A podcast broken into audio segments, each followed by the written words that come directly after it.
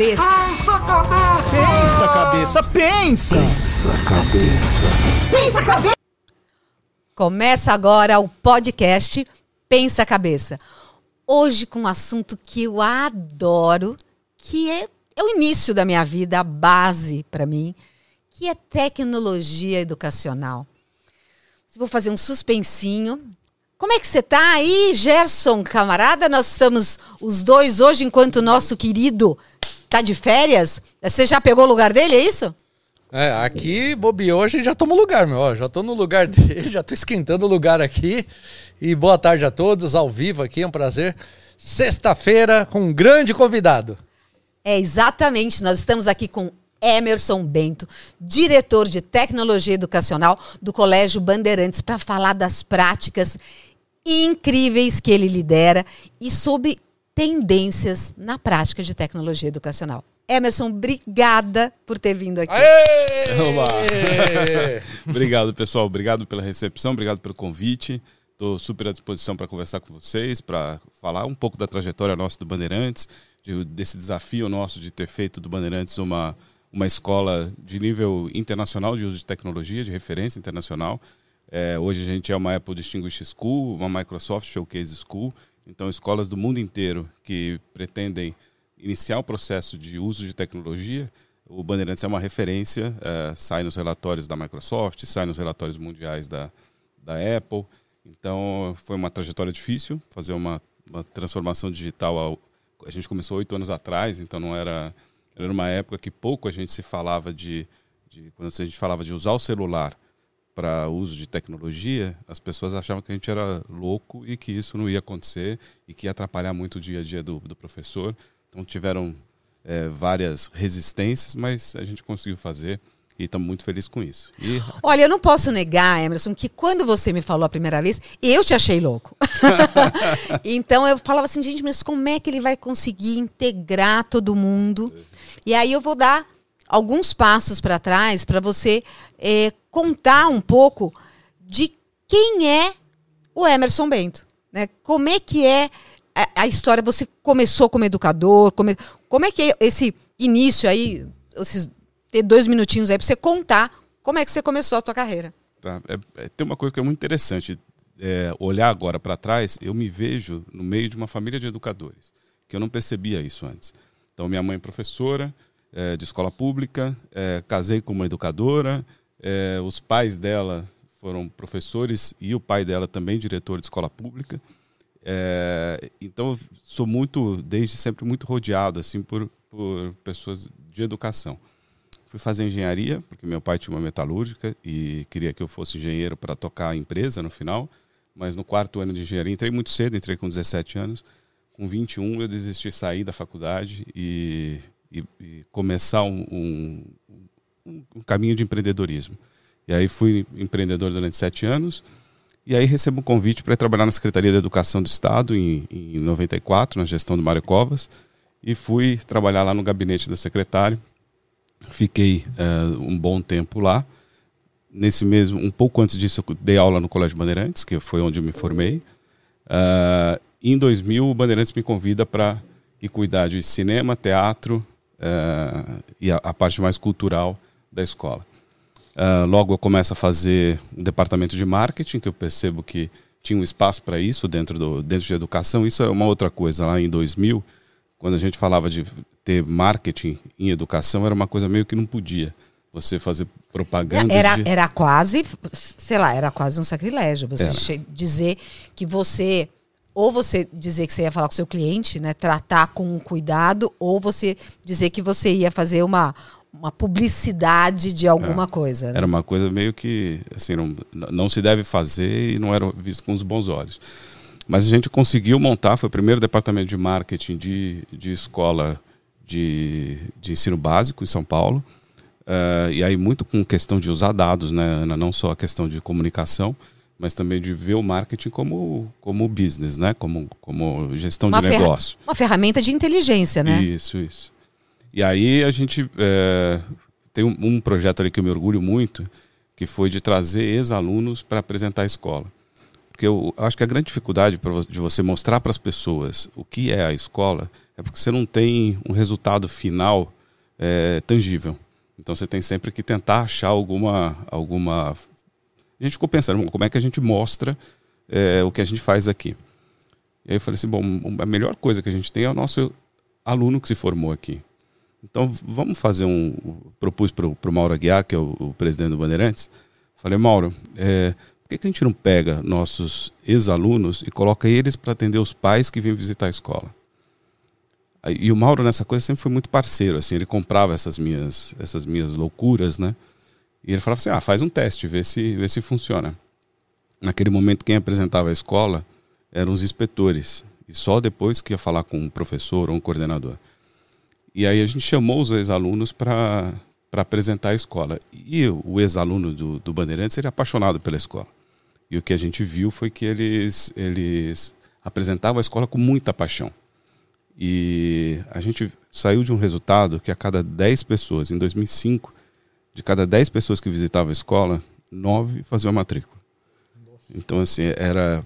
Porque o aluno ele se conectava com aquele outro aluno que estava visitando, eles falavam a mesma língua. Sim. Então... E talvez isso tenha virado uh, uma referência, né? Porque hoje a gente vê muitas escolas e grandes referências de escola pública uhum. que fazem isso, que mostram, né? Porque a gente, a gente vê o impacto da educação quando a gente vê, eh, eu brinco sempre que o processo de educação, ele, a gente só vê que deu certo quando eventualmente não tem mais chance de mudar. Uhum. E aí, esse aluno, que ele saiu do Bandeirantes, ele está já numa nova vida, você já vê o impacto uhum. da escola nele. Sim. E, na, e outros projetos que deram certo também, né? É, é, e o Bandeirantes sempre teve uma fama de ser uma escola muito, academicamente, muito é, forte, uhum. muito rigorosa. E aí ficava uma coisa assim, ah, mas será que as crianças são felizes ou não lá? E quem convive lá dentro, a gente sabe que elas são. Mas como é que você mostra isso? Só colocando as pessoas em contato com as outras pessoas. Exato. Então, uh, quando a gente mostrou para os pais, começa a mostrar na visita para os pais que os nossos alunos têm uma super desenvoltura, que eles conseguem, é, que eles comunicam super bem, que eles são não só muito inteligentes é, de questão cognitiva, mas são espirituosos, eles conseguem sacar as coisas que estão acontecendo ao, ao, redor deles. Porque tinha, eu estudei no Bandeirantes e nessa, época falavam muito que assim, ah, quem estuda no Bandeirantes é bitolado. E, é que era uma questão isso... muito instrucional e aí de repente você vê um aluno criativo. Olha, nós estamos aqui já com a Josi, que está dando oi, a Lê Bueno, Thaís Bonucci. Olha, todo mundo aqui participando, ouvindo aqui que é aluno pode estudar muito e pode ser formado para ser criativo, né? É, eu acho que isso é uma coisa que sempre eu admirei muito em vocês, que é vocês trazerem assuntos sérios, assuntos, temas sérios, como a ciência é uma coisa muito séria, e vocês trazem de um jeito muito divertido, com muito humor. No final dos anos, no, no, na verdade foi no começo, dá para 2004 mais ou menos, eu fiz um curso na Mana aqui e tive o prazer de conhecer o Wellington Nogueira, do Doutores da Alegria, e o Wellington mostrava muito na, durante aquele processo ali com gestores o quanto que o humor é importante em situações sérias. E, e, e, naquele, até aquele momento eu nunca tinha pensado que o humor podia ser sério e que a gente podia encarar as coisas sérias com leveza, com alegria, não precisava ser uma coisa sisuda, né? Olha, isso, esse é, é, um ponto. Jorge, o que, que você acha disso? Olha, esse é um é ponto é para você eu... falar, porque você fez USP, física na USP, mestrado na Cursinho USP. no ângulo. Quer é... dizer, parece que você fez aí uma, uma formação razoável.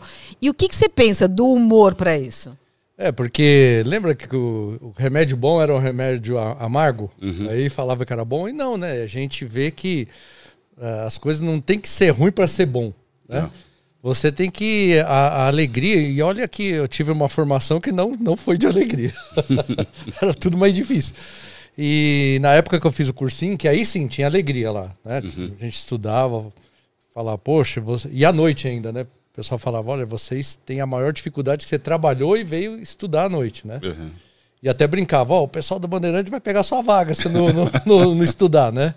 E aí eu acho que o humor, ele tem que estar presente porque muitas vezes, com humor, você pode mudar um pouco a linha do que você está fazendo, né? Até na pesquisa. Uhum. Às vezes você está repetindo, poxa, aí alguém chega lá, derruba alguma coisa, faz. Ah, e por aqui. Uhum. E aí acaba você fazendo descobertas ou mudando a sua linha de pesquisa até. É. Então a gente. É difícil, claro, né? A gente, quando vai testar um experimento para fazer, é, tem toda uma tensão tudo. Mas aí a gente, no meu caso, eu coloco pessoas para ver aquilo que está acontecendo.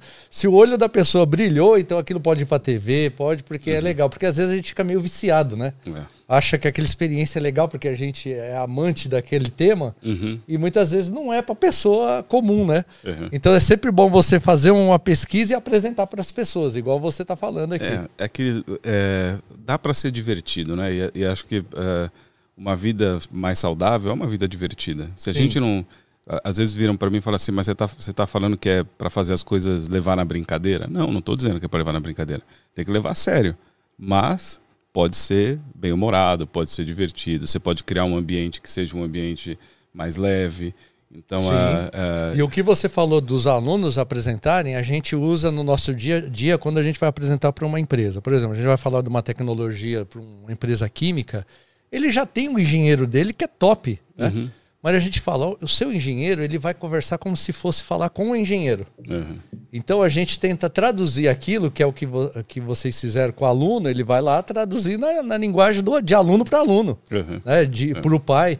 E isso funciona muito melhor. E hoje, no nosso dia a dia, a gente vê que é um acerto muito grande a gente traduzir a tecnologia, o hard, né, para as pessoas lá da ponta. É. Né, que ela quer receber aquela informação, mas não de um jeito formal acadêmico. Uhum. né, ela quer receber de um jeito que ela entenda e faça parte do dia a dia dela. É, eu tenho um, um grande amigo, acho que tem um amigo também, que é o Zé Ernesto Bolonha, e ele sempre fala para mim uma coisa que é, eu tento aplicar, que é assim, a primeira coisa para você conseguir transmitir um conhecimento ou, ou- cons- conseguir ter uma conversa de troca realmente, que é, você me escute, eu te escute, a primeira coisa é você criar vínculo. E esse vínculo, ah, ele muitas vezes as pessoas tentam criar o vínculo no pensamento. E, e, na verdade, o primeiro vínculo é um vínculo cardíaco. Se a gente consegue se conectar como seres humanos, aí a gente consegue também fazer uma, uma, uma transmissão ou, ou uma troca de, de conteúdos que a gente saia diferente da conversa. Se a gente ficar só tentando um provar para o outro que está certo, eh, sem ter um vínculo afetivo, eh, de respeitar aquilo que você fala, de tentar te, te dar um outro ângulo, não te convencer do que, do que eu acho, mas te dar um outro ângulo daquela situação que está exposta. É, se a gente cria esse vínculo mais cardíaco, a gente consegue chegar num terceiro lugar que não é nem o meu nem o teu, é um, um lugar que é o nosso lugar, onde as, as nossas mentes e o nosso cardíaco se encontram e a gente constrói uma outra realidade. Esse, é um, esse é, um, é um belíssimo desafio, né? Eu acho que deve ser. Como é que, como é que quando você fala isso, qual. Onde para você foi a grande diferença entre é, aplicar essa a sua dinâmica ou as suas iniciativas no mundo público e no mundo privado? Como foi essa diferença? Porque você está há muitos anos agora no mundo privado, mas você teve uma experiência longa também no mundo público. Fala um pouco dessa diferença. Olha, é, vou começar pelas igualdades, né? Ah, eu acho que tem uma. um- o que é igual é que todo lugar a gente está lidando com o ser humano. Então, ah, o que muda muito, por exemplo, de, de quando eu estava no setor público e vim para o privado, é a facilidade de você trabalhar no setor privado. Acho que ao contrário do que as pessoas muitas vezes pensam, trabalhar no, no setor público e fazer as coisas acontecer com, com seriedade é muito mais difícil. É, eu, eu tive duas experiências no setor público e a, a sensação que eu tive quando eu saía do setor público é que eu tirava 300 quilos das costas, colocava aqui e falava, bom, agora eu vou conseguir fazer as coisas mais rápido. Porque é tudo muito burocrático, não tem nada, como você assina coisas com, com, é, que valem muito dinheiro e você é responsável por aquilo, então tudo tem que ficar passando pelo jurídico, tem as leis que você tem que fazer e tem as... ah, A parte burocrática, parte que é burocrática muito difícil. é muito, muito difícil. Então, às vezes, uma coisa que você pode resolver em cinco minutos, por conta da, da burocracia, você acaba levando cinco meses. E, e aí o, o projeto, aquela coisa é, que te move, né? Aquele, vai ficando atrasado porque as coisas não, não andam no ritmo que, que poderia andar. É, acho que aí a gente passa por um, um tema que, no fundo, uh, é importantíssimo, que é a questão de confiança. Eu acho que a gente vive numa sociedade no Brasil que a gente se confia pouco. Eu acabei de passar por uma, por uma experiência nos Estados Unidos com os meus filhos, pela primeira vez jovens, né? Eles já tinham ido como crianças, mas foram como jovens e aí eles, eles entenderam aquele país de um outro jeito. E uma coisa que chamou muito a atenção deles é como as pessoas confiam umas nas outras. E, e, e a partir do momento que você confia no outro, é, você não fica tão preocupado com a desconfiança. Você não põe tanta energia na desconfiança. Eu acho que aqui no Brasil a gente põe muita energia na desconfiança. Quando a gente pode fazer uma coisa em cinco dias, a gente leva cinco meses, é porque a gente desconfia de todo mundo. Então, se a gente não se confia, a gente gasta mais energia e gasta mais tempo. Essa é uma, uma, outra, uma outra questão que eu acho muito importante e acho que o Estado brasileiro acaba sendo muito lento porque a sociedade não se confia. A gente tem, uh, uh, por motivos. Uh, não, o que você está falando é perfeito. É, é, é, eu sei que é, é, tenso a gente falar isso, mas na verdade a gente tem. Cada vez você vai fazer um projeto, você tem uma quantidade de negativas, de certidões, de contratos, de, de comprovações de que você é idôneo para prestar aquela atividade Sim. que te demanda um tempo e, e, e principalmente se você está fazendo tudo exatamente como as regras definem, aquilo demanda um tempo enorme. Mas o que você está falando de confiança, é, falando em tecnologia agora, por exemplo, Antigamente você falava com o seu gerente, ele conhecia você, seu pai, todo mundo, ele fala: "Não, pode deixar, eu assino aqui embaixo para você", que era mais quase pela palavra mesmo, né? Sim. Agora, por exemplo, hoje, é, é, você não acha assim, por exemplo, que é, vamos supor, você vai fazer, um, vai entrar num banco digital, né? Uhum. Ele nem te vê nem nada e dá uma olhada lá e fala: oh, você merece tanto, tanto e tanto, né? Uhum. Essa confiança, que tipo de confiança é essa, né? Que, que ele está fazendo com você? Então, tem, acho que tem dois lados aí, né? O, o, olhar da desconfiança, que é o teu olhar, pelo que eu tô, se eu tiver errado, você me corrige, tá? É, pelo que eu estou entendendo, você já está desconfiando. Porque você já está indo para um caminho que é assim, bom, vai dar o crédito para o cara e o cara não vai ter. Esse é o olhar da desconfiança. O olhar da confiança é um olhar assim, existem muitas pessoas no Brasil que não têm crédito. Sim. Existem muitas pessoas que não têm conta bancária. E se você for seguir todos os ritmos e todos os rituais de um banco tradicional, essa pessoa nunca, nunca vai, vai, ter, ter conta. Isso. Então, assim, se você olhar do ponto de vista otimista e de confiança, esses bancos estão tendo um papel muito importante, que é dar acesso às pessoas à, conta bancária. Assim, é, uma, é uma coisa tão simples. É, você consegue se imaginar sem uma conta bancária? E a gente tem a esmagadora maioria dos brasileiros, ou uma, uma, uma boa parte dos brasileiros, que não consegue ter conta bancária. Então é, é por quê? Porque a gente prefere desconfiar que aquela pessoa não vai pagar. E tem um exemplo que eu acho que é dessa questão de pagar ou não pagar. É, a gente viu aí a semana passada a Luísa Trajano indo para as redes sociais e pedindo para as pessoas comprarem na Magazine Luiza. Pelo carnê. Pelo carnê. O que, que é o carnê? O carnê é uma confiança que a empresa tem que aquela pessoa vai lá e vai pagar aquele, aquele crédito que ela fez ali. É, o que a gente sempre ouve falar e, e vê algumas, algumas pesquisas é que pessoas de renda, de, de menor renda, elas são tão ou mais pagadoras do que pessoas de alta renda. Então, a, a, o problema não é o crédito. No fundo, aquela pessoa não tem o dinheiro guardado, uhum. mas ela é honrada e tem um compromisso de, de cumprir aquilo que ela, que ela se propôs a fazer. Então, a, o nosso primeiro olhar como brasileiro é o da desconfiança. Tá. É o do como se eu vou fazer isso e vai ter um monte de gente que vai me sacanear. Mas é, tem um monte de gente que, se eu não fizer, vai ser extremamente prejudicada. E gente honesta. Então, por exemplo, eu, eu acho que o brasileiro é um povo honesto. Sim. É, eu acho que se você pegar a esmagadora maioria das pessoas, são pessoas que acordam de manhã, vão trabalhar, pegam um ônibus duas, três, quatro horas é, por dia dentro de um transporte público para ganhar um dinheiro que muitas vezes a gente fala, pô, por que, que essa pessoa sai de casa para ganhar esse tanto que dá aquela qualidade de vida para elas? É, chega a ser até um, um pouco irracional esse tempo que elas, que elas perdem. A gente já começa a ver os jovens mudando um pouco essa, essa dinâmica. Eles já começam a falar não para empregos que os pais não falavam. E Impressionante. Verdade, Impressionante.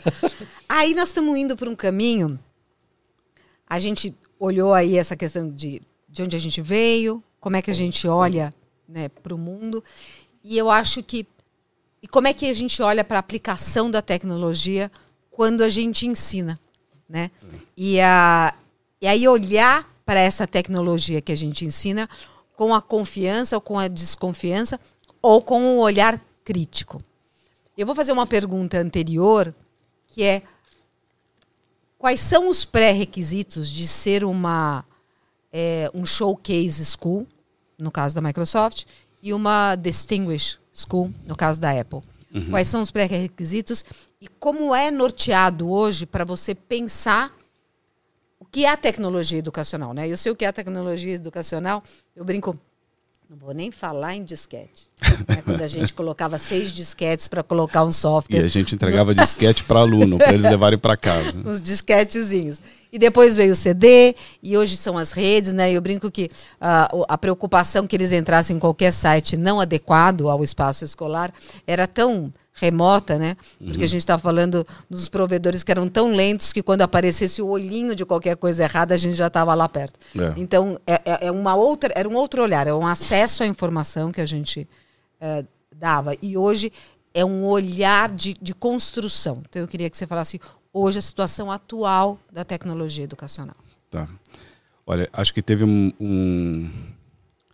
Quando começou a pandemia, eu, eu falei, putz, acho que isso vai ter uma, uma virada na educação sensacional, porque vai ser o momento em que a, as escolas vão ter que se apropriar é, de vez de, tecno, de tecnologia, né? E, Tudo bem, sketch. Diego, não acaba com a gente. e, e, teve uma correria mesmo, né, para aprender a usar tecnologia e tal. É, no Bandeirantes, a gente vinha desse processo. O Bandeirantes sempre usou tecnologia, desde os anos 70, é, muita tecnologia é, na parte de, de, de back-office, de fazer matrícula. As matrículas do Bandeirantes são, começaram a ser informatizadas na época, nos anos 70, ainda com cartão, enfim. É, nos anos 80, o, o, a, o colégio passa por uma, uma transição de uso de softwares, desse que você falou mesmo, de, de, de, disquetes. Nos anos 90, a gente é o primeiro provedor gratuito de internet no Brasil. A gente entrega é, contas para alunos, pais e professores. E aí depois veio a ZipNet, a, a BOL, essa coisa toda. E nos anos. E aí, nesse século, e até foi é, o, o finalzinho daquela tua primeira pergunta da, da minha história é, a gente percebeu no Bandeirantes que o mundo estava sofrendo uma transformação importante, que era a chegada dos, dos smartphones e dos tablets. A gente entendia ali naquele momento que estava acontecendo uma transformação social importante, que é da forma como a gente se relaciona. Então, se antes a gente se relacionava, é, os computadores eram máquinas de lugares, então você ia para a tua sala e na tua sala tinha um computador. Você ia na tua casa e na tua casa tinha um computador. Você não tinha o seu computador pessoal. Então, quando a gente começa a ter aqui o smartphone, eu tenho um computador na minha, no meu bolso. E o que, que muda nesse computador? A, a máquina que antes ela era só para processar dados, essa daqui é uma máquina para conectar gente, além de processar os dados. Então, a, a gente começa a se conectar muito rápido usando uh, essa tecnologia. E a gente percebeu no Bandeirantes que isso ia transformar de alguma forma a cultura.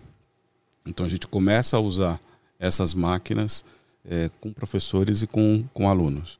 O primeiro movimento em 2000 final de 2013 foi comprar um tablet para cada professor e entregar esse tablet no, no final do mês de novembro para o professor pegar. Esse, é, naquela época a gente tinha é, menos de 30% dos professores já tinham usado o tablet. E antes da gente colocar isso dentro da sala de aula, a gente precisava que eles tivessem intimidade com a máquina.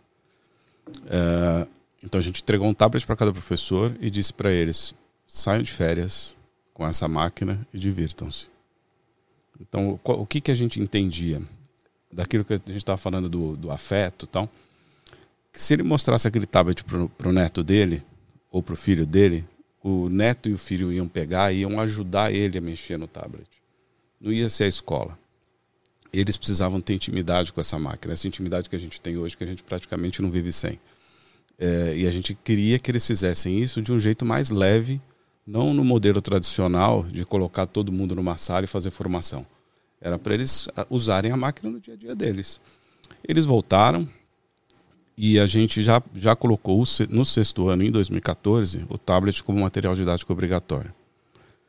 E, e aí toda a nossa parte de apostilas, é, tudo passou a ser digital. Ah, o nosso boletim, que antes era, era em papel, tudo passou já em 2014 a ser digital. E por que, que eu estou contando isso? Porque esse processo cultural começou lá em 2014.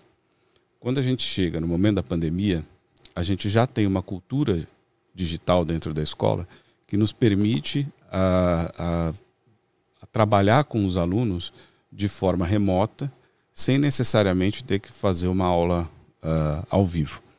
Quer dizer, o sofrimento no final dos alunos com a pandemia foi a falta das relações pessoais. Pessoais. Não o desafio com, com a tecnologia per se. É, e, e aí a, a, educação com o uso de tecnologia. Então, é, porque a, a, tecnologia já é uma ferramenta conhecida deles e que eles, os professores, já se relacionavam. Em 2019, é, um, no ano anterior à pandemia, a gente já tinha feito 150 mil provas usando tablets. Então, a, a fazer uma avaliação, tanto para o aluno como para o professor, antes da pandemia, já era uma coisa dada, eles já sabiam fazer.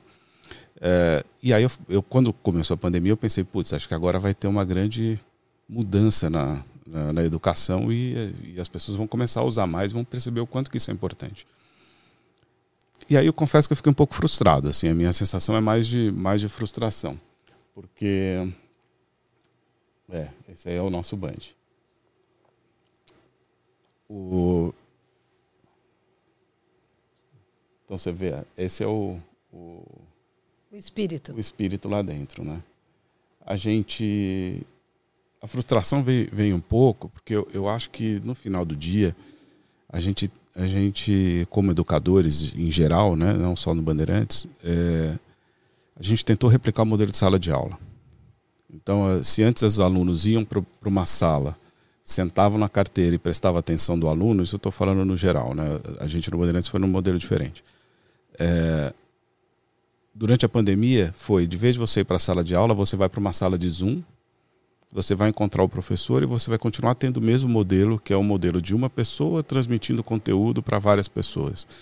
Só mudou o lugar. O lugar que antes era a sala de aula passou a ser uma sala, uma sala virtual. Uma física. tentativa de um computador que eventualmente é falho, do celular da mãe dividindo com a família, enfim. Isso, isso. Foi, foi o modelo geral que as pessoas encontraram para essa é. atividade. E no fundo, né, aí já falando um pouco de tendência, acho que o, o que. Qual que é a grande pegada? É, a gente precisa. Está ficando cada vez mais claro que a sociedade precisa de uma escola que cuide não só da, do desenvolvimento cognitivo dos alunos, mas também do desenvolvimento emocional.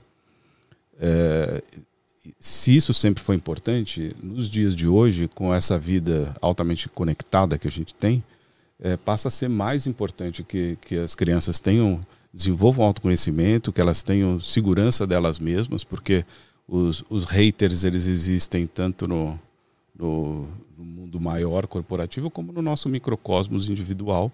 Tem aquelas pessoas que a gente que nos incomodam, que fazem as nossas sombras subirem, e, enfim.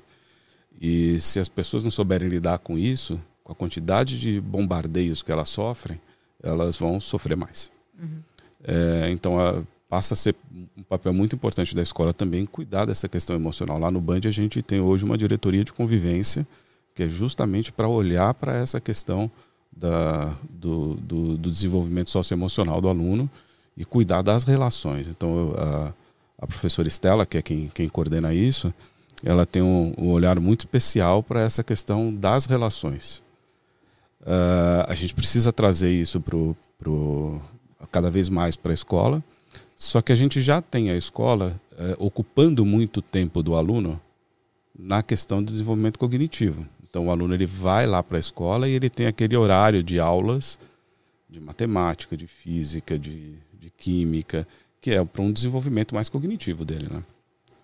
E, e hoje dá para as máquinas ajudarem a gente a gente nesse desenvolvimento. Esse é aquele software que eu vi em fase inicial, onde você conseguia ver em que momento estava. Uh, você chegou a me mostrar, vocês estavam desenvolvendo e aí você tinha é, quais eram os pontos é, em desenvolvimento, onde ele tinha, quer dizer, gerava um gráfico é, quase de zona proximal de desenvolvimento, alguma coisa É, assim? é isso que a gente está querendo chegar. A gente ainda não tem isso ah, pronto, mas a primeira, o primeiro caminho que tem, que a gente tem que vencer, é que os dados cheguem à máquina. Então, para isso, os alunos têm que usar máquina, os professores têm que usar máquina, e só com essa quantidade de dados lá dentro é que a gente começa a olhar para a trilha de didática do aluno, para a trilha de desenvolvimento do aluno e começar a enxergar os gaps que ele está tendo. E a partir desses gaps, você trazer coisas é, novas ou, ou, de um jeito diferente para ver se ele consegue é, diminuir aquele gap de aprendizagem que ele estava tendo. A máquina ajudando a gente nisso, a gente ganha tempo dentro da escola para cuidar das questões emocionais.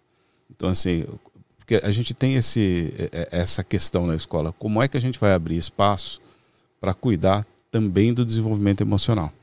A gente está quase falando sobre o que a, a inteligência artificial é, é isso, né?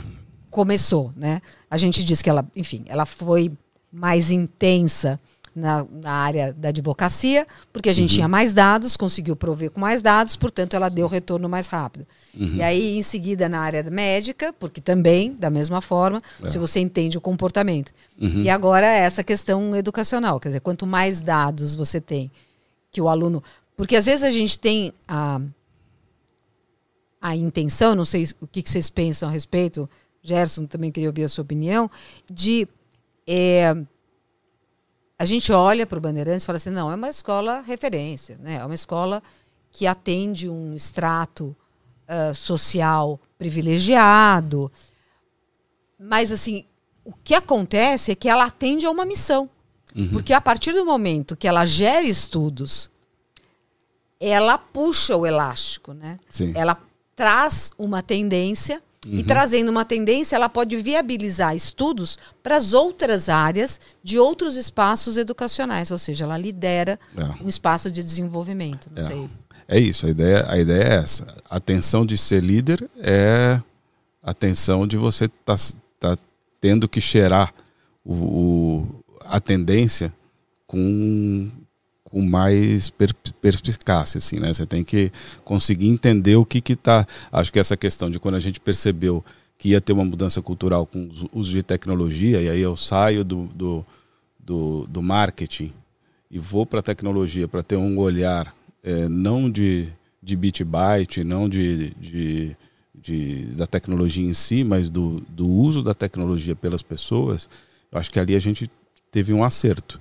E acho que isso a gente hoje consegue mostrar para as escolas aqui no, no, Brasil e também fora do Brasil uma, uma, um caminho. Não que o nosso seja o caminho certo, mas é um caminho que está funcionando. É um caminho de reflexão. É. E você, Gerson?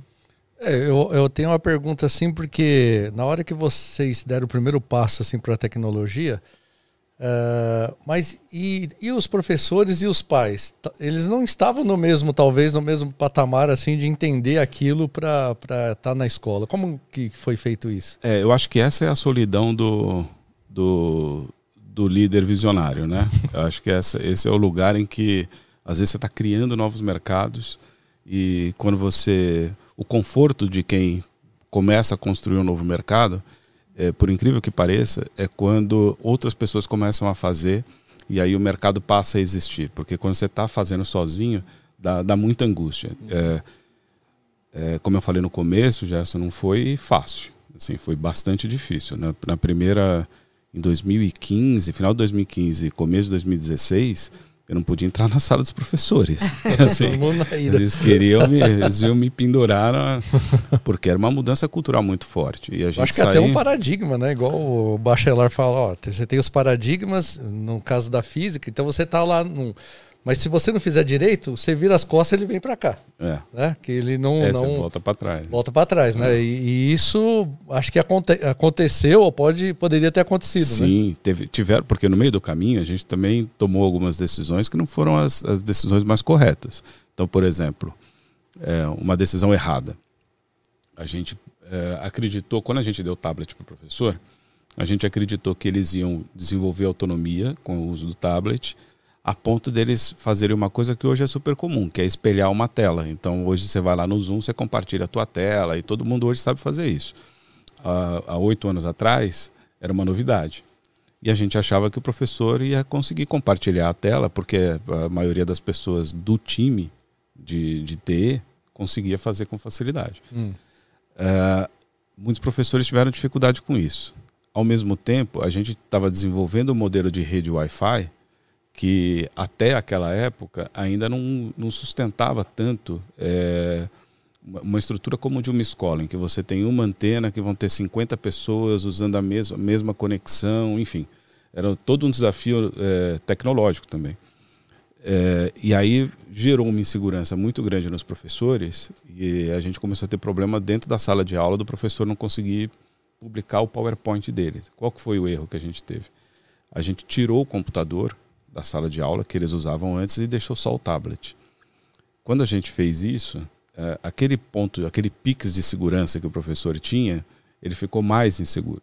Sim. Então o nível de tensão é, aumentou e aí que eu falo que, que, eu sempre brinco hoje com os próprios professores que assim é, eu lembro de uma cena uma vez eu entrei na sala um professor ele do outro lado ele começou a, ele me viu eu vi que ele me viu e ele começou uma catarse assim ele começou a reclamar e falar que a escola estava acabando e que a gente estava é, destruindo uma escola é, importantíssima para o estado de São Paulo e que era minha responsabilidade tá? e aquela situação era assim eu sabia que se eu fosse lá falar com ele ia ser uma briga, porque eu, eu não ia conseguir é, tranquilizá-lo, porque ele queria brigar. Ao mesmo tempo, o que, que você faz naquela situação? Eu falei assim: não, vou deixar passar. E deixei passar propositalmente. Assim, a minha escolha foi: não vou discutir com, esse professor agora. É, terminada a pandemia, esse professor, ele está. É, quando terminado não, né? Quando a gente estava no meio da pandemia, teve um momento que as escolas voltaram, só que a gente não podia ligar o ar condicionado. Era um calor infernal. Aí esse professor, ele está no intervalo de uma das aulas, ele sai, mas ele está eu entendo muito aquela aquela catarse que ele estava vivendo, porque ele é um professor apaixonado pelo que ele faz. E a tecnologia, naquele momento de aprendizagem, em que a curva de aprendizagem dele ainda era lá embaixo, ele não, ele não conseguia perceber o, o quanto que aquilo poderia ser é, impulsionador da, daquilo que ele ama fazer. No momento estava atrapalhando Estava né? atrapalhando né? ele. Era, era um momento de desenvolvimento de uma habilidade. E quando terminou a pandemia, quando eu estava nesse momento da pandemia, é, ele é apaixonado e ele se movimenta muito, um professor italiano, então ele muito gesticula muito. Ele entra com a camisa toda suada, assim, porque ele estava sem, sem o ar-condicionado, muito, muito, muito, muito calor. Ele está entrando no, no toalete, assim, para dar uma, um tapa na, na, no visual. E ele entra, ele me olha, ele volta, ele fala assim: Eu preciso te agradecer. Aí eu falei: O que, que foi, professor? Ele falou: Eu fui muito injusto. É, eu não estava percebendo a importância que a gente que tinha. A gente aprendeu a usar tecnologia naquele momento. Eu achava que era uma bobagem. E hoje eu sei o quanto que, que, que foi importante. Aí voltando né, no começo da nossa história, é assim, né? Se, se eu não entendesse naquela hora que, que ele estava tendo a catarse, que se eu fosse lá, o meu vínculo afetivo com ele era zero, e a gente não ia conseguir chegar no terceiro lugar, porque ele não queria sair daquele, daquele lugar que ele estava, é, provavelmente eu ia romper o meu relacionamento com, com ele. É muito provável. É, o fato de eu ter hoje olhando para trás, né, é mais fácil falar. É, o fato de eu ter deixado uh, e não ter ido conversar com ele naquela hora possibilitou que a gente voltasse a construir um vínculo. E, e hoje ele é uma das pessoas que ajuda a gente, que traz as, as, as dificuldades que ele está tendo na sala de aula, porque isso também é, é muito interessante no, no, quando você falou desse caminho da inovação, quando você, que eu te falei que a gente fica sozinho. É, tem uma coisa que, que, que isso eu aprendi na, na Fundação Dom Cabral, no curso de gestão avançada que eu fiz lá. É, quando você começa um processo de inovação, você sempre vai ter um grupo que normalmente gira em torno de 17% das pessoas que estão esperando essa inovação. Então, os pais, quando você perguntou, muitos pais já viam aquilo como uma necessidade. Eles já percebiam nas empresas deles que aquilo ia acontecer. Via de regra, 17%. E você tem outros 17% que são os, os, as pessoas que vão resistir. São pessoas que não vão querer fazer a, a, a mudança. Só que o que, que acontece? Esses 17% eles estão felizes e estão é, levando, falando assim, bom, até que enfim que alguém começou a fazer. E você tem outros 17% que estão sentindo muita dor. Porque você está tirando eles de uma zona de conforto que eles não querem sair. E quando você sente dor, o que, que você faz? É bom, chora, né? Chora, você chora, você grita. E aí o que, que você tem no ambiente ali, no ambiente que está acontecendo a inovação? Você tem um monte de gente chorando, gritando, reclamando, falando que não vai funcionar.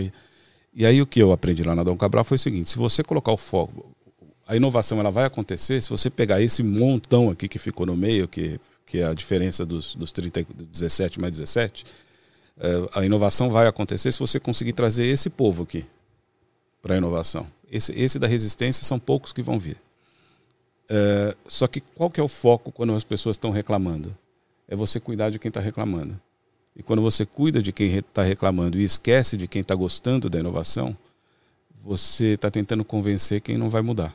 E aí essa, esse povo aqui do meio começa a enxergar que a inovação não vai acontecer, porque mesmo você que é aquele que está puxando a liderança, é, você está dando mais atenção para quem não quer sair do lugar do que para quem quer sair Daqui do lugar. Daqui a pouco ele olha você como aquele. É, ele vai falar assim, pô, mas ele não está vendo, vamos fazer aquilo lá, pô. Ele fica ansioso, ele fala assim, mas vamos fazer aquilo lá, ajuda a gente a fazer aquilo lá. Sim. Então você tem que começar a estimular, você tem que ouvir isso daqui, ouvir muito, mas não, não colocar a tua energia, é, é, o máximo da tua energia nesse grupo aqui. Você tem que potencializar a energia no grupo que está buscando inovação.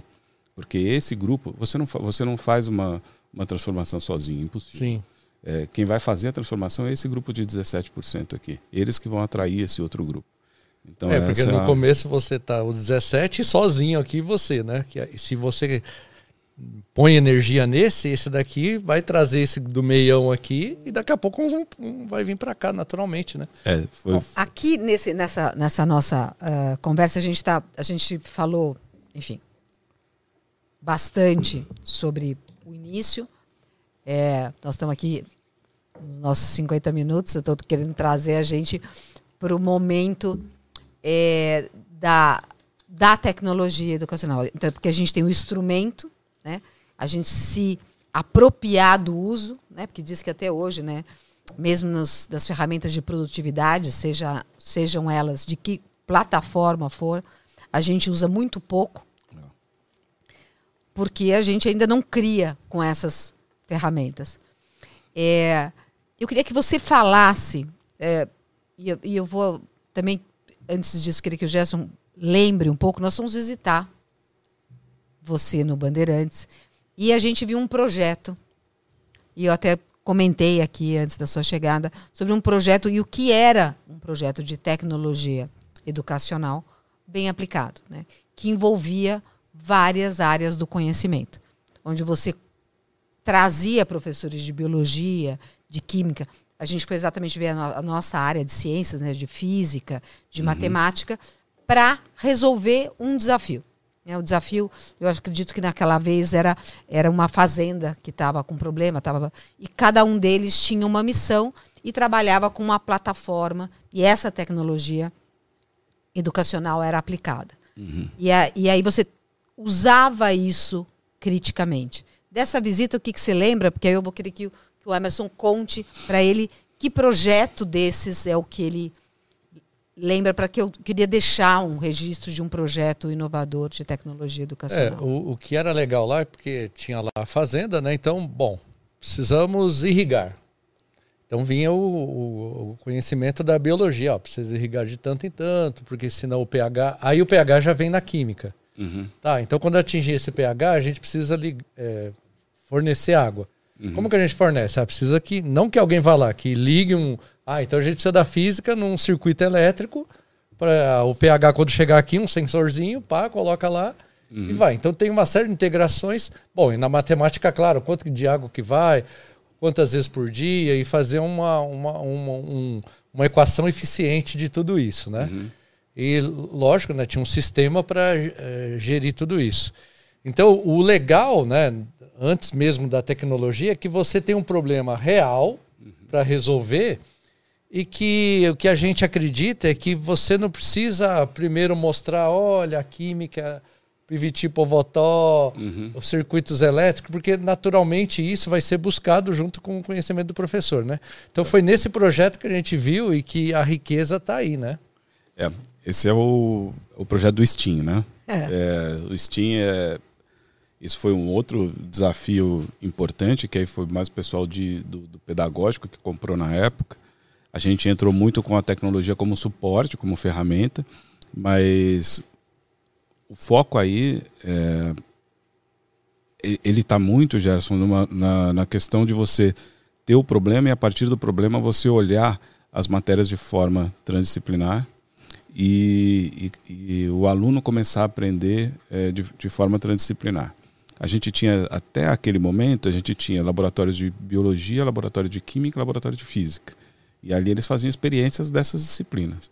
E a gente começou a perceber que a, a, a importância seria deles trabalharem mais com o projeto por conta das características que eles precisam ter, de criatividade, de, de relacionamento interpessoal. estão colocando equipe. ali. Temos aqui a, a- É esse aí. provavelmente seus parceiros aí, tem o Diógenes, a Cláudia, a Ponte de Albuquerque, falando do seu projeto socioemocional. Uhum. Aí tem uma turma aqui assistindo aí o. Legal. O... Então, no Steam, a ideia é exatamente essa: é a partir de um problema, eles irem atrás eh, de conhecimento para solucionar o problema. Mas, ao mesmo, mas muitas vezes o próprio problema, às vezes, não é dado por nós. Eles podem sugerir qual que é o problema que eles vão, vão solucionar. Então, teve um ano, por exemplo, que o tema que eles colocaram era como é que o homem conseguiria sobreviver eh, num outro planeta. E aí eles foram atrás das, das soluções. Aí eles têm que montar maquetes. Para isso a tecnologia entra colocando eh, impressora 3D, colocando cortador a laser, eh, dando um, um suporte de infraestrutura para que eles construam esses protótipos que eles, que eles, que eles estudam para construir e responder a, a pergunta que eles mesmos fizeram. Então, isso também é um, é um outro é um, um outro olhar que a gente tem caminhado há um tempo em educação, que é não ficar buscando só a resposta do aluno, mas também ajudá-lo a elaborar aquilo que está incomodando ele, que os professores acabam muito falando assim, ajudar o aluno a, a fazer a pergunta. É, que isso é, isso é também muito importante. E aí vocês misturam várias tecnologias. Que uma Então- das coisas que as pessoas perguntam, falam, "Mas, porque então é, é, é- é software livre, é, é Apple, é Microsoft, é Google, como é, que é. é? Tudo misturado. É, na verdade, assim, a gente tem a- as máquinas hoje na escola, elas são as máquinas dos alunos, elas são máquinas Apple e, e a gente também tem bastante coisa em Windows, Microsoft. É, mas o dia a dia do aluno é o, o tablet, principalmente no ensino fundamental. E no, no ensino médio a gente libera para que os alunos possam usar celular, mas no ensino fundamental 100% Apple. No ensino médio gira em torno de 86, 87% Apple. É, os softwares a gente deixa mu- muitos professores trabalharem com aquilo que eles escolhem. A gente, com esse olhar do uso de inteligência artificial, de ter muitos dados, a gente procura manter muito isso em Microsoft. É, toda a nossa parte de, de arquivos, de, de uso de Excel, enfim, essa coisa toda, tudo, tudo mais Microsoft.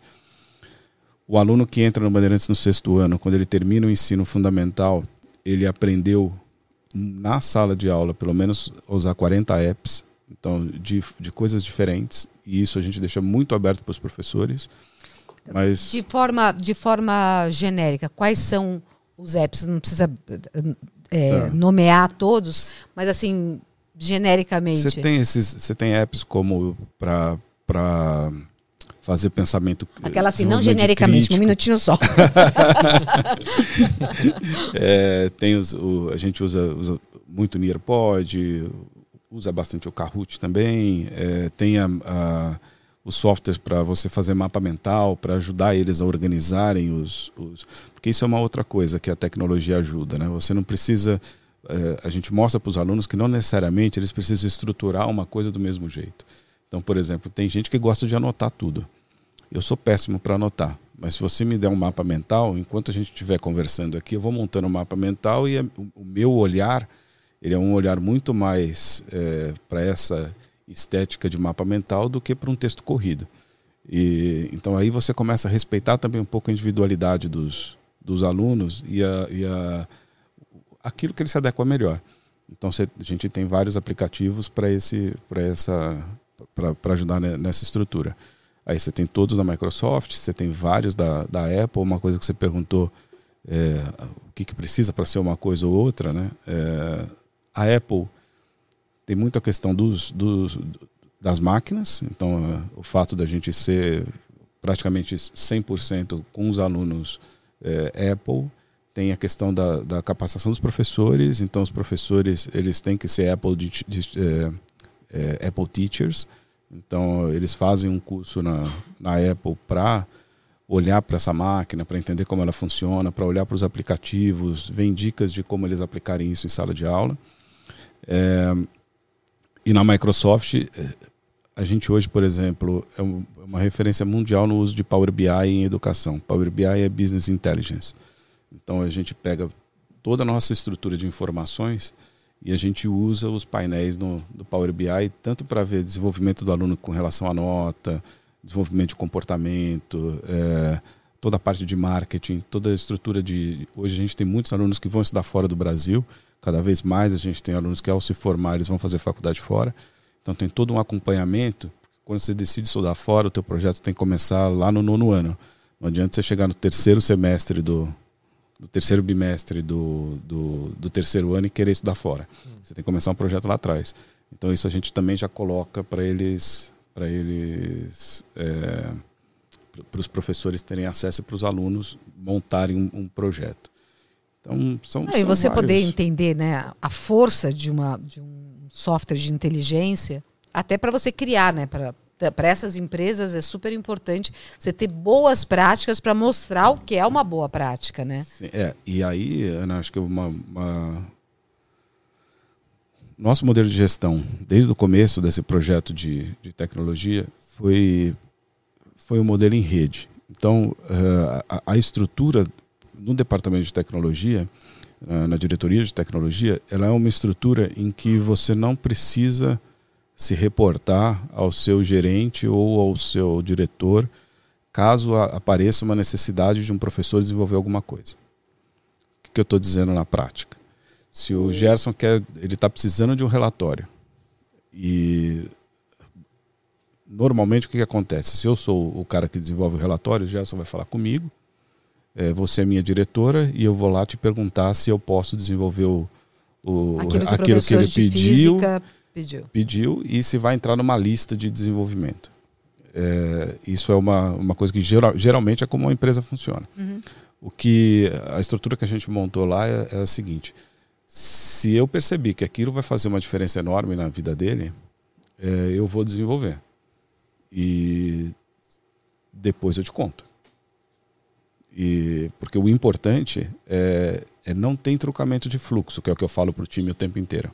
A gente não pode trocar fluxo. Porque se Até porque se você parar... tem um professor que é um professor ativo, que é um professor que está buscando, isso. você vai estimular esse professor a continuar a fazer isso e não é. barrar. Você já percebeu que o, que o jeito que a gente aprende hoje é um pouco diferente? Assim, a, a Antigamente levavam a gente para uma sala e colocavam lá e alguém ficava expondo alguma coisa para a gente. Ai, Hoje... eu adorava fazer curso.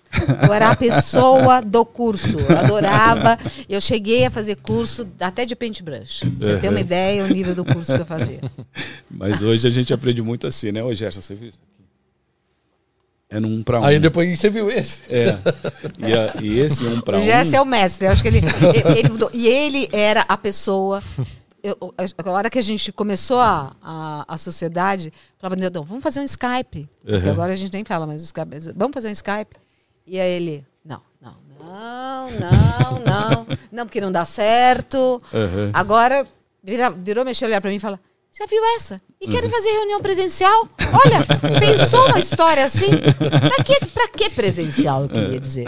E quem te vê, quem te vê, né? É, deu, deu uma adianta. Algumas coisas ainda precisa ser igual a gente tá fazendo aqui, né? Mas Sim. outros dá para tranquilamente. É. Mas essa questão de, de a gente aprender desse jeito, né? No, no, um para um, Se eu criar um entroncamento de fluxo, que eu, que eu falo lá, seria assim, eu, vou, eu não vou te mostrar aqui, eu vou perguntar para Ana se eu posso te mostrar. Aí, E aí, aí a aí vida pode não ter que anda. você não consegue falar com ela, ela fala, não, não mostra não. Aí, É, e ao mesmo É. tempo, se, se eu mostro para você, é, você já vai mandar um WhatsApp pro Daniel que, que, que tá lá, lá de férias e dizer para ele que olha o que eu acabei de ver aqui. E aí então aquilo que a gente aprendeu juntos dissemina muito mais rápido. Porque a gente usa essa infraestrutura em que a gente não precisa ficar entroncando fluxo. Aí você fala assim, ah, mas pode ter coisa que, que não devia sair, porque tinha que ter um certo controle e tal. Aí a gente volta para a história da confiança. É, se a gente está convivendo junto, e eu, eu tenho ali um time, que eu, eu, por exemplo, uma das coisas foi não ter sala. Eu, eu vivo com meu time numa mesa colaborativa como, como eu conheço as pessoas, eu confio nela. Eu, eu, eu acho que ela está lá para fazer o, o melhor dela.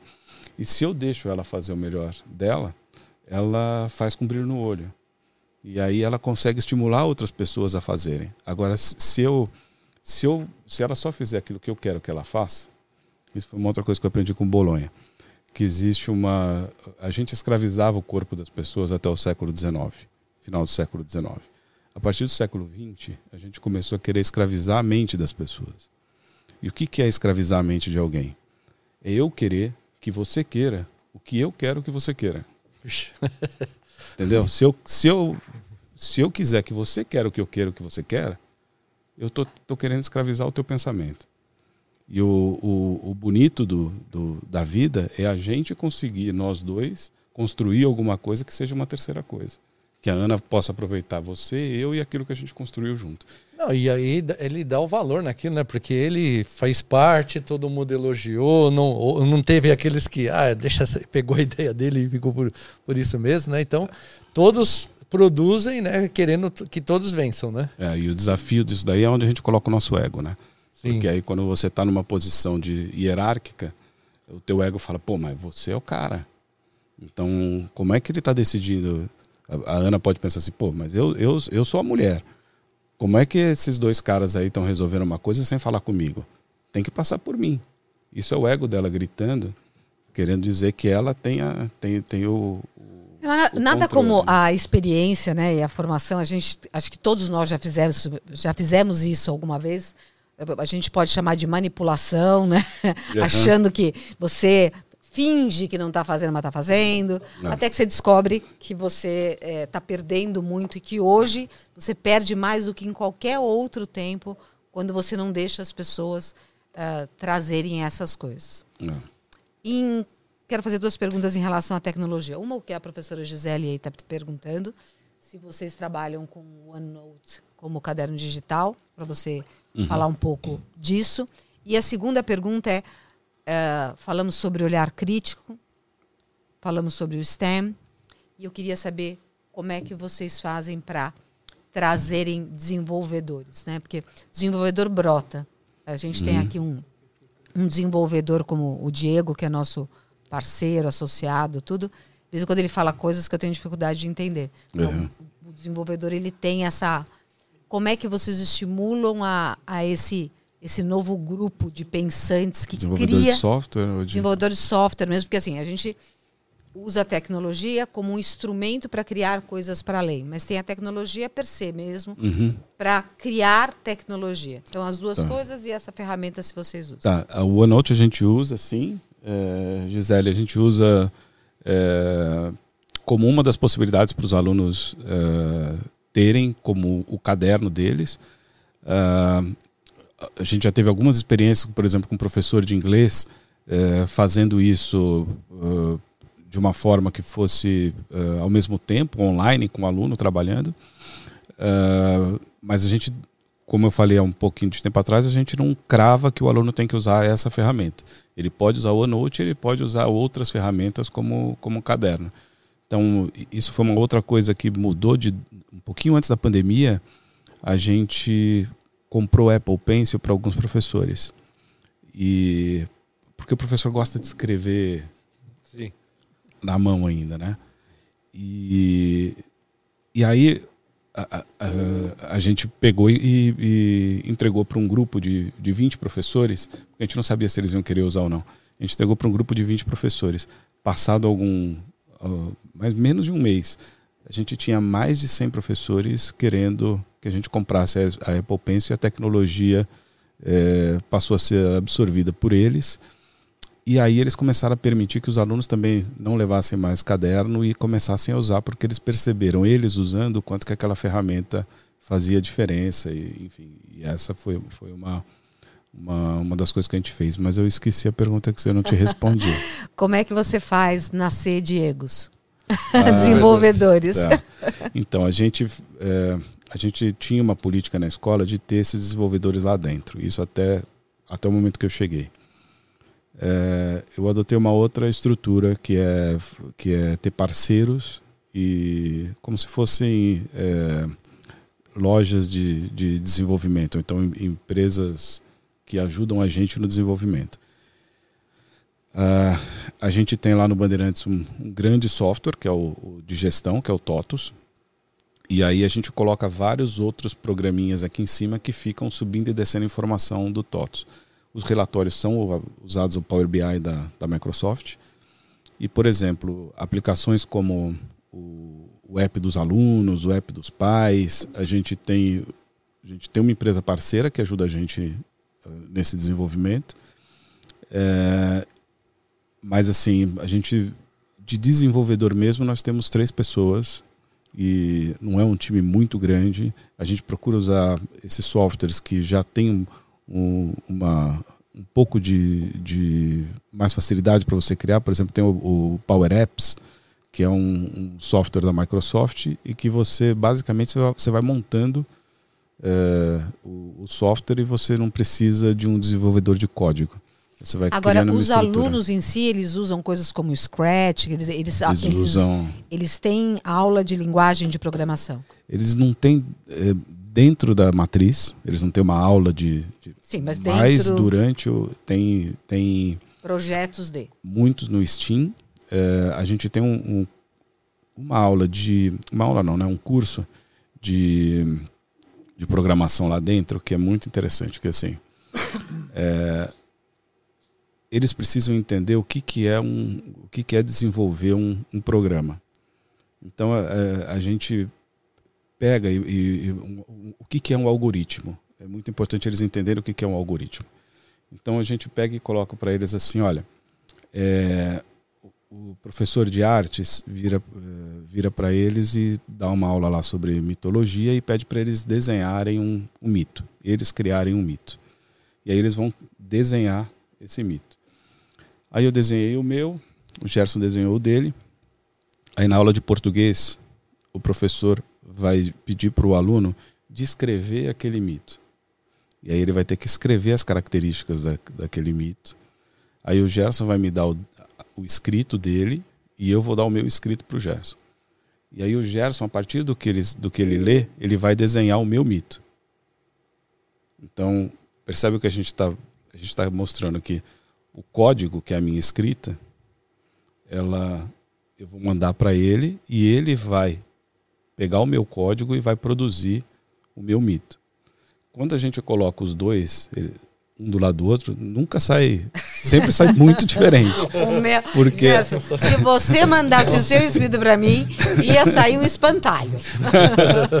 e aí a gente começa a mostrar para eles o quanto que é importante essa questão das linhas de código, de você passar o, o, a informação correta para o nesse meio do caminho, além, além disso, a gente envolve a, a, educação física, a gente constrói um grande, um grande espaço dentro da quadra. Você deve lembrar quando a gente ensinava logo para os alunos, que era aquela tartaruguinha que você falava vira para a direita, vira para a esquerda, vai para frente, é, enquanto você estiver fazendo alguma coisa, enfim. E aí a gente brinca com isso com os alunos na aula de educação física. Um aluno fica com uma venda e o outro fica dando código para ele dá dois passos, vira para a direita, vira para a esquerda. Então você vai para fazer com que ele chegue no lugar e não necessariamente ele chega no lugar onde é. É, e isso, o que é interessante disso é que você vai trazendo o conceito de algoritmo sem ser daquele jeito chato de você ter que dar uma aula de algoritmo, mas de uma forma transdisciplinar Porque quando você desenha lá o seu, o seu mito, o, o professor de, de história, ele traz os temas de mitologia grega para o aluno ter é, algum conhecimento para desenvolver esses, esses mitos. Então, é um, um, curso transdisciplinar, não é um curso que você coloca lá na matriz curricular. Muito bom. Paulo, você traz para mim, nós vamos fazer um pouco disso aqui, sempre tem uma, uma, uma tecnologia, e tinha também uma, um tema que eu mandei para o Diego, é, que você queria falar. Então, enquanto o Paulo monta aqui é, a nossa simbologia, nós vamos falar aí como é que a gente vê algumas coisas. A gente sempre traz uma experiência. Da Legal. última vez a gente deu choque no Emerson, né, no último Foi. encontro. Nesse a gente vai tentar fazer uma outra coisinha. tá legal. E aí aqui tinha uma questão que você. Ah, tá. é, esse daí é uma. A gente estava falando desse mundo em rede que mexeu muito com a forma como a gente, como a gente se relaciona. Você começou, você ia, você tangenciou, é. aí eu te desviei para enquanto a gente montava aqui tá. você. E aí o que isso daí é um, um, gráfico que, que me ajuda muito, que assim aquilo que eu estava te falando, né, Gerson, do, do controle de eu só poder falar com você se a Ana deixar, uhum. a gente olha para aquele gráfico ali, quando isso fica muito intenso, quanto mais controle você tem, você cria um, um, um espaço de opressão. Porque as pessoas não se sentem livres para para criar, para fazer coisas, porque tá, tem muito, muito controle. Então, o que esse gráfico está dizendo é assim, que você tem, quando você tem muito controle, você tem um espaço que é um, um espaço de convivência opressor, quando você vai diminuindo o controle, mas mantém alguma ordem, isso dá para você fazer, que não é um controle extremo, mas é alguma ordem, algum, algum espaço de convivência. Do lado oposto, se você não tem absolutamente nada de, de controle, você tem um espaço muito destrutivo. Você não tem nenhuma inteligência acontecendo ali. Conforme você vai caminhando para cá, você vai tendo um, um ambiente de caos. E acho que quando a gente tem a vida em rede, o que começa a acontecer é que o, o caos começa. A gente fala isso, né? Esse mundo está muito caótico, esse mundo está muito. Quando a gente começa a olhar para esse caos, começa a tentar encontrar alguma ordem, alguma lógica nesse caos, e cria esse espaço que é o espaço do meio, que é o espaço caótico, que é onde o caos encontra com a ordem, a gente começa a ter muita criatividade e muita inovação. Então, a, a quando a gente tem essas máquinas que conectam a gente de um jeito diferente, é, de um jeito muito mais rápido, é, você cria um ambiente em que está todo mundo por ali, mas eu posso encontrar uma ordem que é a seguinte: o, o, a Ana precisa de um motorista, eu sou o motorista, eu vou criar um, um, um, alguma coisa aqui que vai me conectar com a Ana e nesse ambiente, que é um ambiente totalmente de caos, eu crio uma ordem, que é uma ordem de relacionamento, eu servir a Ana como, como motorista dela. Então, essa, nesse espaço de caótico que o, digi, o digital entra muito forte, hoje, a vida digital entra muito forte, e que você começa a ter muita coisa para criar. Porque a, a, as máquinas criaram um ambiente de caos, e a gente tem que olhar para esse ambiente de caos agora, tentar encontrar o que dá para fazer de novo nesse ambiente e construir coisas novas. A gente está vivendo muito esse momento hoje de criatividade muito e inovação. Legal, muito legal. Viu, Gerson? Não pode ser totalmente caos, tá? Viu? Olhou bem? O... Bom, na, na, na nossa linha de matemática e física, caos, as pessoas atribuem um negócio que é ao contrário do. Porque é um sistema caótico, não é que está acontecendo coisa de assim, aleatórios que não tem controle. Uhum. Tem o controle mesmo, o sistema é. caótico. Ele é sensível. Uhum. Né? A mudanças, mas ele segue uma, uma, uma regra, lógica, né? uma, uma, regra bem, bem rígida, assim, né? Uhum. De sistema caótico. Mas é, é, é, legal o colapso, né? Quando você não tem nada, você tem, colapsou a onda. Loucura, né? Bom, a gente aqui. Vou aproveitar um hype da semana, já que a Ana fez curso de Paint e você falou que o Gerson não, não, não pode mais, como fala, agora, agora tudo é cal para ele, né? Eu queria que vocês me explicassem se é possível. Isso aqui é um hype que está acontecendo na semana, tá? Tá. Se é possível fazer uma call via Skype usando o Paintbrush sem internet. Essa é uma série de um serviço de streaming gigantesco no Brasil, de um, de um jogo muito famoso que eles lançaram essa semana. E os geeks e nerds acharam esse erro. Enquanto eles estão fazendo a ligação, eles estão usando o Paintbrush, ó, o, o ícone do Paint. E o computador está desconectado da internet. Como é possível isso? É, isso é com você, ó. É. usando, a, pergunta. usando a Ah, mágica isso, isso mesmo. não pode ser possível. Não é possível. É, Não é? é Ou seja, é um eles feio. criaram uma coisa totalmente fake. É. E se ele tá offline, como é que ele tá? Tá fazendo Macau e usando o Paintbrush em vez de usar o Skype. É. Ou seja, ele fez uma boa montagem, Uma boa né? montagem. Parece um Acho que o fake, pai né? de Branch fez só pra fazer a montagem, Fez a né? montagem, é. Boa. A gente vai fazer aqui uma analogia. Eu adoro fazer as analogias, mas o Gerson vai mostrar aqui. A gente fez esse, esse experimento num projeto que a gente fez com a Petrobras e a gente fez também num, num projeto que a gente fez com a NetDeal. Vou ensinar. Não, é, não foi Já fazer começa carinho. a ficar com medo, viu, Gerson? Depois vocês Olha. me deram o choque. Muito, não, mas é muito simples você fazer em casa. Ó. Você vai precisar de um alto-falante. Né? Nesse alto-falante você vai colocar uma placa metálica conectada onde ele vibra. Né? Que é o alto-falante, para a gente escutar o som, ele faz uma vibração. Essa vibração vem no, nas moléculas aqui de ar e chega no nosso ouvido. Né? E, e assim a gente capta o som e nosso cérebro transforma numa informação. Né? Uhum. E não, não fiquem assustados, vocês que estão ouvindo, porque de repente vai ter um som, às vezes um pouco estridente, uma coisa que dá um. Não, não, não derrubem o computador, não derrubem o celular. Resistam. E aí a gente vai fazer uma experiência aqui para mostrar o som. Porque a gente escuta o som, mas não consegue ver o som, né? Aliás, é muito interessante. Se você chega num, num cruzamento, você vai chegar no cruzamento. De dia você bu- buzina, né? Para avisar que você está passando. Por quê? O som ele, ele faz curva, então ele consegue pegar alguém que está aqui. Tá. À noite, você geralmente se você ou buzina ou pode usar a luz, né? Primeiro que, que está à noite, mas ela não faz curva, ela passa e bate alguma coisa e você consegue ver, né? E hoje a gente vai mostrar aqui se é possível a gente enxergar o som. Tá. Né? Então você vai precisar de um, de um alto-falante, uma chapa e um gerador de funções, né? Ou de ondas, né? Que ele vai gerar um- um- uma frequência e isso vai ser transferido para o nosso alto-falante e vai virar um som aqui. E para a gente ver, a gente vai colocar esse negócio aqui, ó. Um pouquinho de areia. Um pouquinho de areia. Não é simpatia. Jogar para trás, não sei o quê. É que não é sal, senão É, não jogava. é só. E aí a gente vai ver como que. Claro que eu já fiz a pesquisa anterior aqui do, do- das frequências que ficam mais bonitas, né? Então a gente vai usar aqui uma. E vamos ver o que acontece.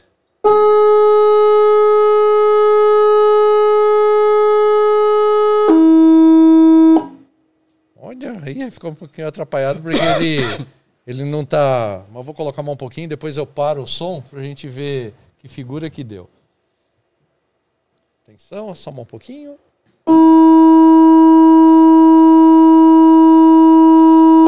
Pronto. Então, olha só, criou uma, uma figura aqui. Fala, Poxa, mas por que, que, que ficou cheinho aqui, aqui não, aqui quase não tem, né?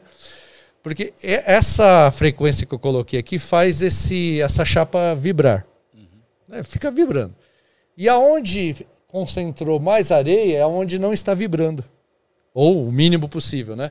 E aonde está vibrando mais, ele, ele pula, né? E aí a areia se concentra aonde não tem a vibração.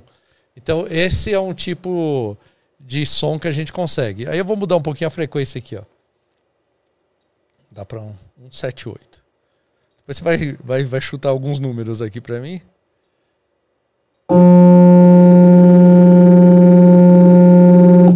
Pronto, aí já outra frequência, outra outra figura que fez. Aqui tá, te- tá tendo uma Olha, se a concentração gente maior. tivesse que achar, Gerson, Ah. que isso é exatamente o caos ou a inovação das redes sociais, eu acho que quando a gente acha a frequência, a gente acha a inovação, né? Deve ser isso. A hora que você acha o ponto entre esse, a criatividade, a ordem, o caos, você deve achar a figura que é o produto ou o serviço que você vai entregar. É, aliás, é, pode, pode ser pro bem ou pro mal, né? Que se você é, acha uma frequência de ressonância, você pode destruir alguma coisa, né? Uhum. Por exemplo, tem uma passagem na Bíblia, muralha de Jericó. É. Quem vem lá, o cara dá uma, uma flauta lá e cai o, o, É. o muro. Se você acertar a frequência natural de ressonância, você pode destruir qualquer coisa aqui, né? Aliás, o micro-ondas é assim, né? Só funciona na água, que é a frequência de vibração natural da água, né? E aí eu vou colocar um, um outro número aqui. Depois eu vou pedir para você chutar um para ver o que acontece.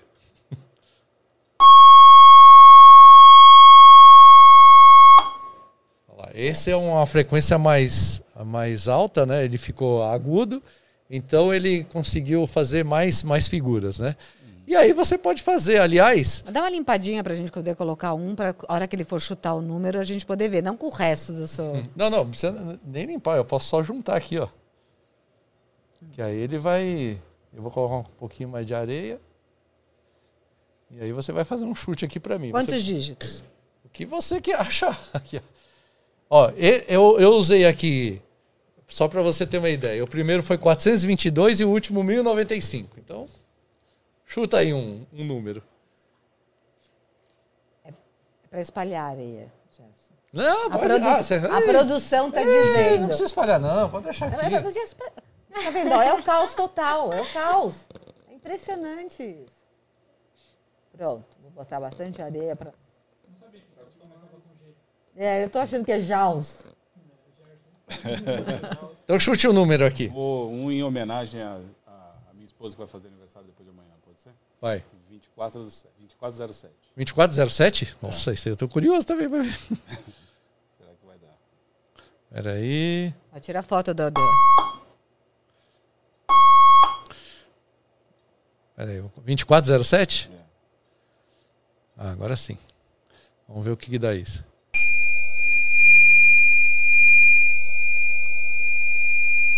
Olha, deu uma flor. Olha que bonito. Ó, já ganhou o presente. É. É, já tirar a foto e falar, olha o que eu fiz em sua homenagem, olha lá. Olha, ficou bonito mesmo, hein? Ficou? Então, como é o nome da sua esposa? Alessandra. Alessandra, ó, 2407, hein? Frequência. Ela ficou surda. Pronto. Ah, tá tão agudo que. então, voltar lá. O nome da sua esposa? É, Alessandra. Alessandra, ó, 2407, olha só a figura que formou, né? Parece uma flor. É, ficou legal. Então isso é bem legal de você conseguir enxergar o, o, o som, né? Que a gente, a gente não percebe aqui o que, que acontece no dia a dia. Quer dizer, percebe se o cara te der um grito na, na sua, sua orelha aqui, faz isso. Chegamos agora no final. Queria agradecer você ter vindo nesse papo nosso sobre educação, que é uma que é muito importante e as novas estratégias que a gente pode levar e as mensagens que a gente pode trazer. Uhum. E queria que você desse, enfim, a sua mensagem final, ah, suas palavras finais aí nessa nossa conversa de uma hora e meia. Tá. Bom, primeiro, ah, queria dizer que foi um super prazer estar aqui com vocês. Adoro sempre estar com vocês, muito, muito mesmo. É, acho que eu queria fazer um agradecimento especial aos professores que nessa, nesse momento de pandemia se viraram do jeito que eles puderam para. Tem alguém de férias?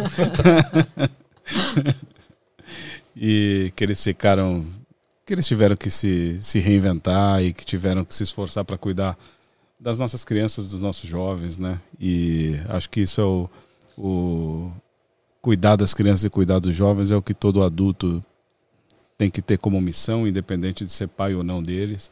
Acho que a gente tem que criar um ambiente que seja uma sociedade educativa, não só a escola seja o espaço de educação, mas que todos os lugares sejam lugares de educação.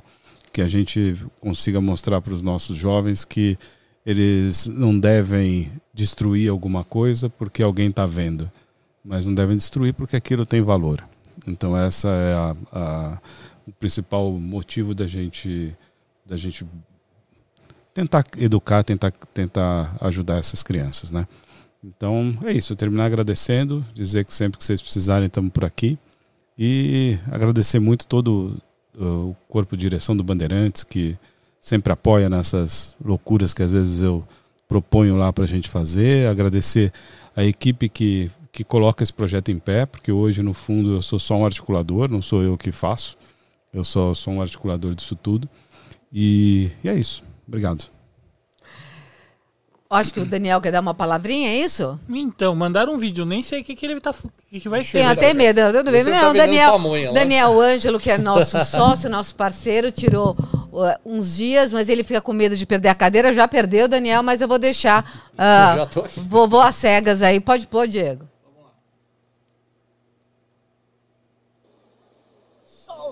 Emerson, satisfação recebê-lo no podcast Pensa Cabeça. Olha, eu não estou exatamente de férias, mas estou num fim de semana aqui na praia. Aliás, vou aproveitar para dar o boletim ao vivo aqui, ó. O Batuba está fazendo tempo bom. A criançada está adorando, é ou não é?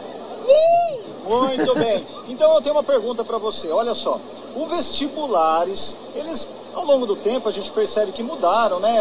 As, as questões hoje elas são mais contextualizadas com o mundo real. É, você falou no começo do podcast que até o- os alunos do Bandeirantes tinham a fama de serem bitolados, né? É, no tal do decoreba. Eu queria saber se vocês olham esse, esse tema dentro do Colégio Bandeirantes, se vocês olham a questão de é, unicamente treinar o estudante para o vestibular, porque no fundo, no fundo, quem está no ensino médio pretende fazer uma universidade, né? E como que isso é olhado dentro do colégio? Grande satisfação recebê-lo, um grande abraço. Legal, essa é, isso é, é uma questão muito importante para a gente. Assim, a gente trabalha sim é, numa questão muito mais ampla de não olhar exclusivamente para o vestibular ou restritamente, estritamente para o vestibular. Ao mesmo tempo, a gente tem que ajudar os alunos a conquistarem aquilo que eles querem. E muitas vezes passa por uma aprovação numa faculdade eh, de ponta e que muitas vezes é muito isso que o Daniel falou, é, é treinamento. Então você tem que, porque você tem um tempo para fazer, é, é, um, é uma, você tem que treinar para aquela, para aquela prova que você vai fazer. O que, que começou a ficar muito mais difícil para as escolas é que cada vestibular hoje tem uma característica diferente. Antigamente eram questões eh, exclusivamente cognitivas. Hoje você percebe que sim, tem essa questão que ainda é cognitiva de você ter é, transdisciplinas. Então você pega um Enem hoje que mistura muito as, as disciplinas. Ah, mas você já começa a ter universidades de ponta no Brasil, faculdades de ponta no Brasil, GV, INSPER, Einstein, que eles começam a ter é, dinâmicas de grupo no processo seletivo. Então a primeira fase é questão de conteúdo e cognição. Na segunda fase, continua tendo conteúdo e cognição, mas o processo é um, um, traba um, um trabalho em grupo. Você fica numa sala, como acontece em empresas, que, que os professores querem ver como é que você reage dado algumas situações. Então não adianta você treinar para uma prova e nem treinar para isso. Isso é muito interessante, porque a gente, a gente conversa muito com, os, com as pessoas que montam essas. Eles falam: olha, a gente já consegue identificar aluno que foi treinado para uma, uma conversa em grupo, Uma determinada dinâmica. uma dinâmica. E, e a gente já consegue identificar esses alunos que são treinados e esses a gente não quer. Então, a, a- volta lá para aquele nosso começo da conversa. Quanto mais a pessoa tiver autoconhecimento e quanto mais ela, ela, ela nesse momento, ela for ela mesma, é, mai, maior vai ser a chance dela ser é, aprovada num curso de vestibular super concorrido. Dessas, dessas faculdades, você tem alunos que às vezes estão entre os 20 melhores na primeira fase, que é só de conteúdo, e não são aprovados. Porque quando vai para esse teste, que é um teste olhando mais o desenvolvimento de habilidades ligadas às questões socioemocionais, esse aluno não vai bem. Então, já que a gente se propõe a ser uma escola que vai preparar o aluno da melhor forma possível para aquilo que ele escolhe como melhor para ele, a gente também precisa preparar para o socioemocional, sem esquecer que o conteúdo e o, o- o cognitivo é importante também. Não saber a, qual que é a, o, o- necessariamente ter decorado qual que é a, a fórmula de alguma coisa ou qual que é a capital de algum país, mas ele saber buscar informação em algum lugar e, e conseguir produzir com, com o repertório que ele, que ele tem. É isso aí.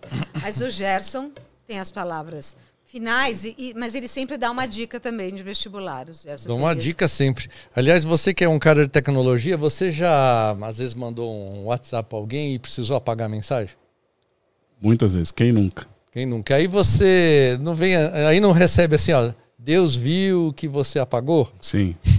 Então tem a ver com isso que você que vai prestar o vestibular o Enem é o famoso Deus está vendo. Quer ver só? Deus está vendo, mas não está vendo. Ah, ali, ó. Pare... Ah. Deus está vendo, ó. Então, se você precisar disso um dia, lembre-se que a distância você pode conseguir através do tempo vezes a velocidade. Olha lá. O famoso Deus está vendo. Essa é a minha dica. Tá ótimo. E agradecer muito a presença, foi muito boa aí. A gente está à disposição aqui para você sempre. Uma boa conversa. Legal, obrigado.